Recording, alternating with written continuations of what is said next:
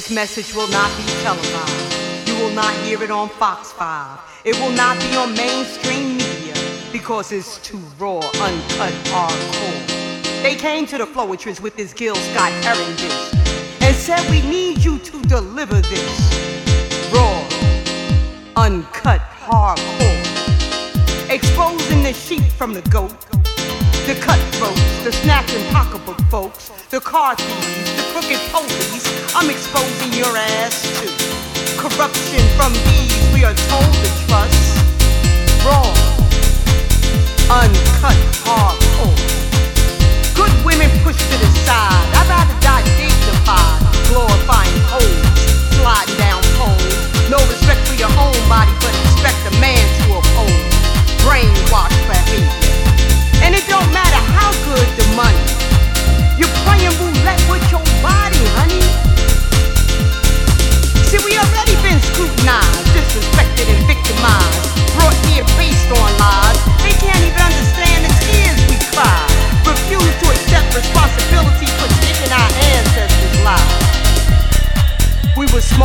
To build this land and can't even get a helping hand. Pay attention to the results of the revolution. The continued hate from some folks that made the Constitution. Fake president elections, politicians with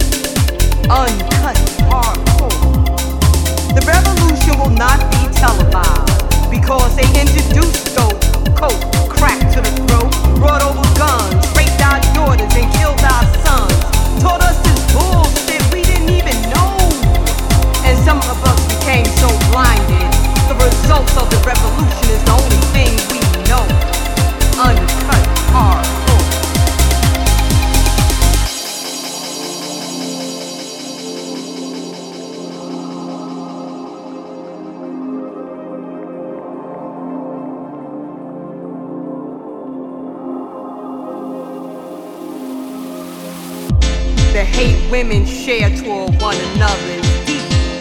Jealousy, envy, unnecessary conceit. Yet you claim you want a God sheep. The sisterhood is now rejected, and there was a time when it was much respected. Uncut hardcore.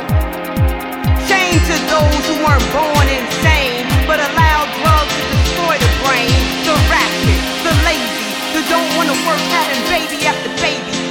some of the reason why they justify treating us so goddamn shady.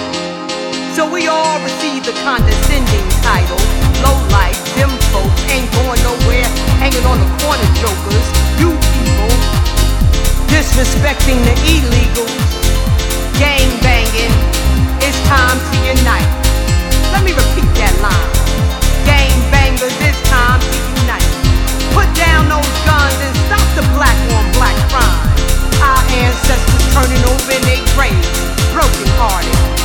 what they went through and how we were ate, bringing down.